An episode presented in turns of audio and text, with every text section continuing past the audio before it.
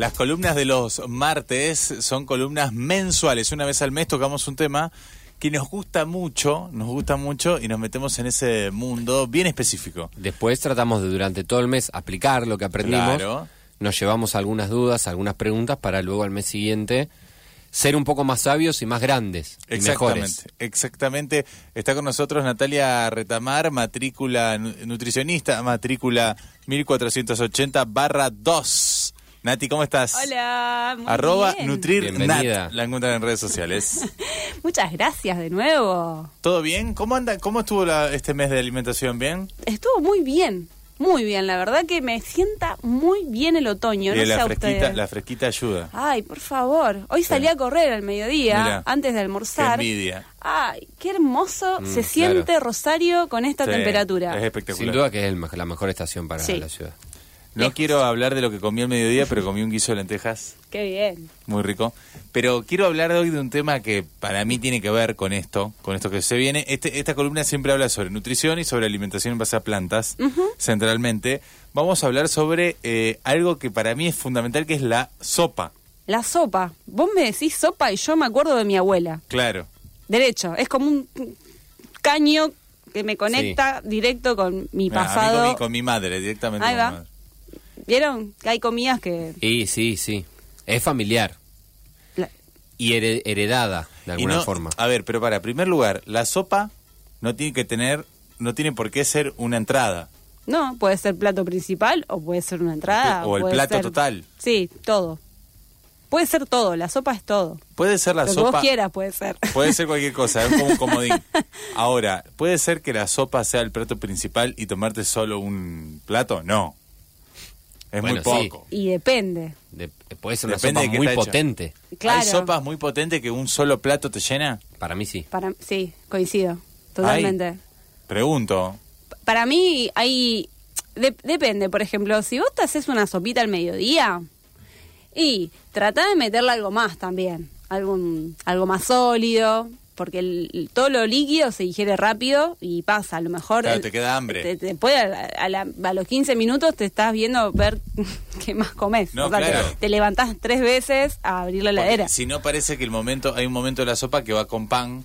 Claro, o terminás como eso, rellenándolo con cosas que a lo mejor no está tan copado. No digo que el pan no esté bueno, pero digo, a lo mejor terminás como picoteando un montón de cosas, Sí, pan claro. con queso, maní, y bueno, y un, qué sé yo, terminás abriendo una lata de, no sé, de, de algo. Sí, de otra cosa. de choclo. Eh, no, por eso. Yo la- las sopas las re, las rebanco. Eh, por ejemplo, a la noche, esas sopas así de verdurita, livianita, a la noche te tomás una sopa y puede ser que a más de uno eso le sienta bien y, Y dormís bien, y dormís dormís bien, livianito, el otro día son, está fresco. Pero al mediodía, si tu, si tu única comida va a ser sopa, metele legumbres. Me- o sea, o procesadas o enteras, pero metele legumbres que tienen fibra, proteínas, hidratos de carbono. Y te recontra llenan, digamos. Con eso sí vos podés tirar Claro, más tiempo. En el fondo está, Nati, siempre la cuestión de la sensación de la saciedad, Claro. que es el placer de comer, sentirse saciado. Tal cual. Entonces, la, la sopa es como parecido al guiso. Entonces, eh, depende cuánta agua tenga, es eh, la- lo, lo rápido que la vas a digerir. Si vos te haces una sopa bien concentrada, media, incluso hasta sopa crema bien espesa, de legumbres, podés como aguantar más tiempo, digamos. te- y más allá de la saciedad que te genere, estás mejor nutrido con eso. Claro, que si, eso es el objetivo si no es agua sucia, sí, digamos, claro. es verdura nadando en, en agua, con gustito. O sea, ese es un primer punto para tener. Cuanto la sopa es más líquida, se digiere más rápido. Mm. Más agua es. Y menos nutritiva es. Y claro, más diluidos están los nutrientes. Entonces, si vos, por ejemplo, sos una persona que quisieras aumentar de peso o tenés que re- repuntar tu peso por a X razón, Sí. por ahí la sopa, en este caso, no va a ser una muy buena aliada, a no ser que la hagas como te estoy diciendo, enriqueciéndola con aceites, eh, con legumbres, con arroz, sí, con, con papa, la, la enriqueces. Ahora, si sos una persona que a lo mejor buscas di- bajar de peso por algo o por alguna razón, la que sea, también te sirve. Bien, no, la pero está bueno, entonces está bueno O sea, eso, depende la- de qué le pongo y cómo la uso. Claro, eh, pero eh, más que nada, si vos querés eh, hacerla mucho más rica en nutrientes, vas a buscar algo más bien sólido, no con tanta agua. Y el agua la tomás en otro momento, no, no te tomás una sopa, ¿sí? Bien. Una persona que tiene que repuntar peso, le digo, bueno, no, tomate el agua de- en otro momento del día, ¿sí? Y en, en la comida comé lo más sólido eh, posible. Y ¿Se- ese se agua- entiende? se entiende, se entiende, Pero se bueno, entiende. eso es más dietoterapia. Bueno, está bien. Eh, pero bueno, es como para que tengan una idea de Pero cómo... eso para que Bueno, pero que es, bajar subir es- el es peso. también lo variado que puede ser el universo sopas. Sí, O sea, re. Ahí, Es- ahí nos estás dando ya una primera aproximación a, la, a una, una división fundamental, digamos. Claro, Sí, por es- ejemplo, mi- yo tengo dos, dos abuelas, ¿no? Eh, lamentablemente ya las dos no están en este plano, pero las dos hacían sopas completamente distintas. ¿Cómo Una la hacía con eh, tipo puchero, o sea, con el, osobuco. y- Claro, eso tiene una grasa animal ahí. Claro, bien, bien cargada, que cuando estaba calentita, recién hecha, vos le veías los lamparones de aceite arriba y cuando Claro. se enfriaba le quedaba toda la grasa flotando en- la superficie. Y mi otra abuela, mi abuela Lali, te la hacía solamente de verduras y le ponía avena. O cabellitos de ángel, o arroz cuando te la servía, ¿viste? Y nada que ver una sopa con otra. Está bueno ese tema, porque este segmento tiene que ver con, con arroba nutrirnat. Estamos hablando de la alimentación en base a plantas. Exacto. O sea, no estamos incluyendo meter animal... Eh, Claro. Entonces, si vos haces carnes, una, carnes. una sopa con legumbres, estás aportando proteínas, un montón de nutrientes que tienen las legumbres y te ahorras esto de ponerle carnes a algo si vos elegís no comer carnes o tenés cierta conciencia planetaria y no, no querés comerlas o no querés comerlas con alta frecuencia o querés incursionar en el mundo de las plantas y ver qué Sí, onda qué una sopa con garbanzo, bueno, Claro. re va.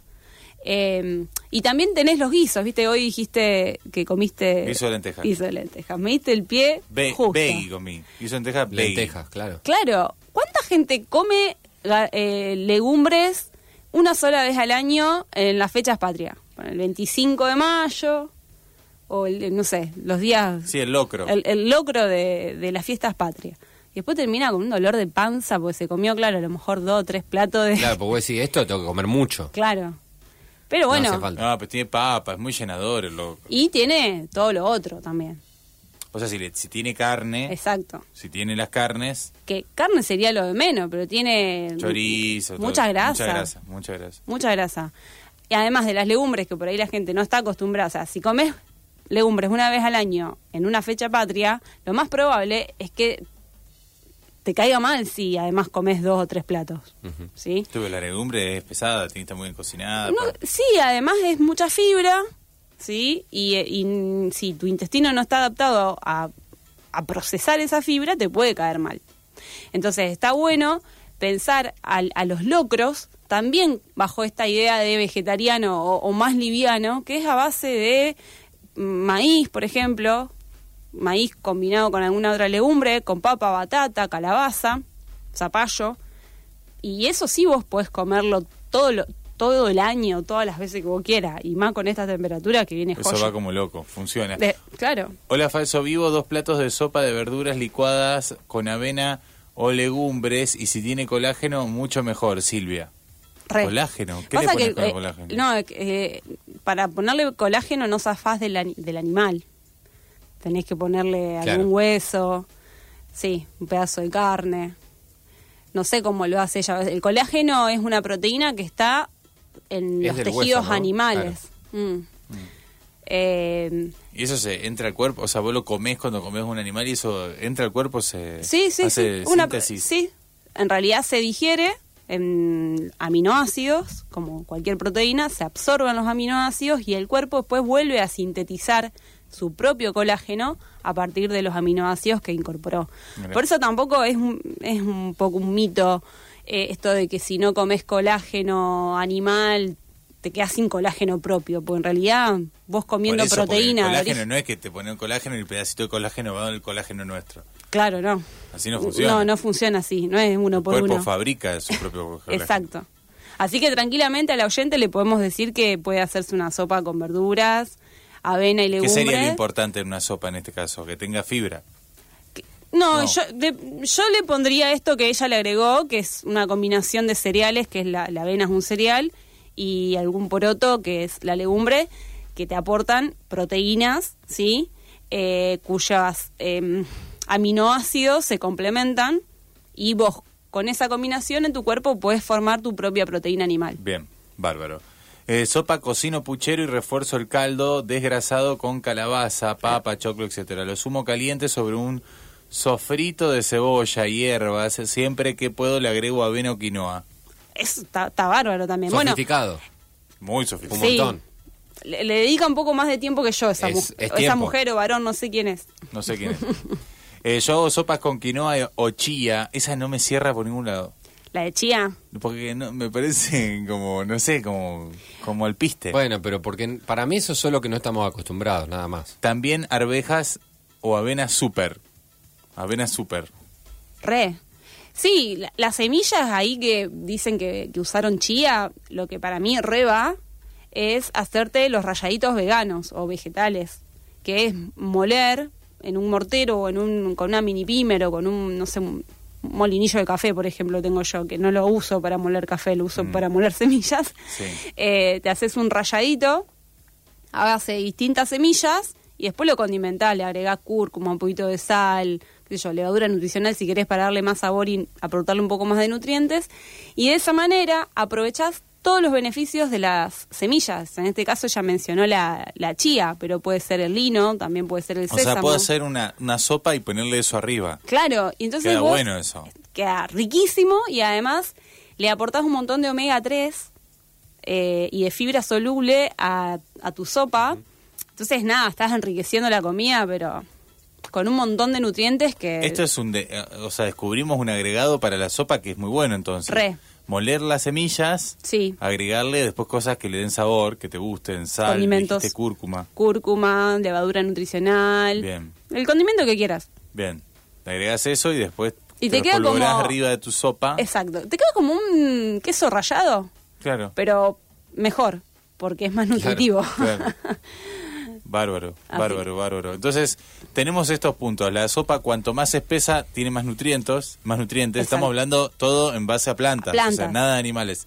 Y mm, más líquida, menos nutrientes, más livianita, se digiere más rápido. Te deja el hambre más, más, Eh, más cerquita. fu- funciona más como una forma de hidratarte, de hidratación. ¿El agua caliente hidrata en ese caso? O sea, vos te tomas una sopa, ¿te está hidratando? Sí, no, y además no solamente que, que tomás agua, te tomás todos los minerales que tienen las verduras, que son principalmente eh, potasio, magnesio, súper, súper necesario para, por ejemplo, la contracción muscular. Hay gente que tiene muchos calambres y demás, y los calambres están muy vinculados a la fatiga, eh, a, a la deshidratación y a la escasez de estos minerales que mencioné, potasio y magnesio, y calcio también, que están muy presentes en las verduras de hoja, o por ejemplo este esta verdura que, que es re de sopa, ¿cuál es?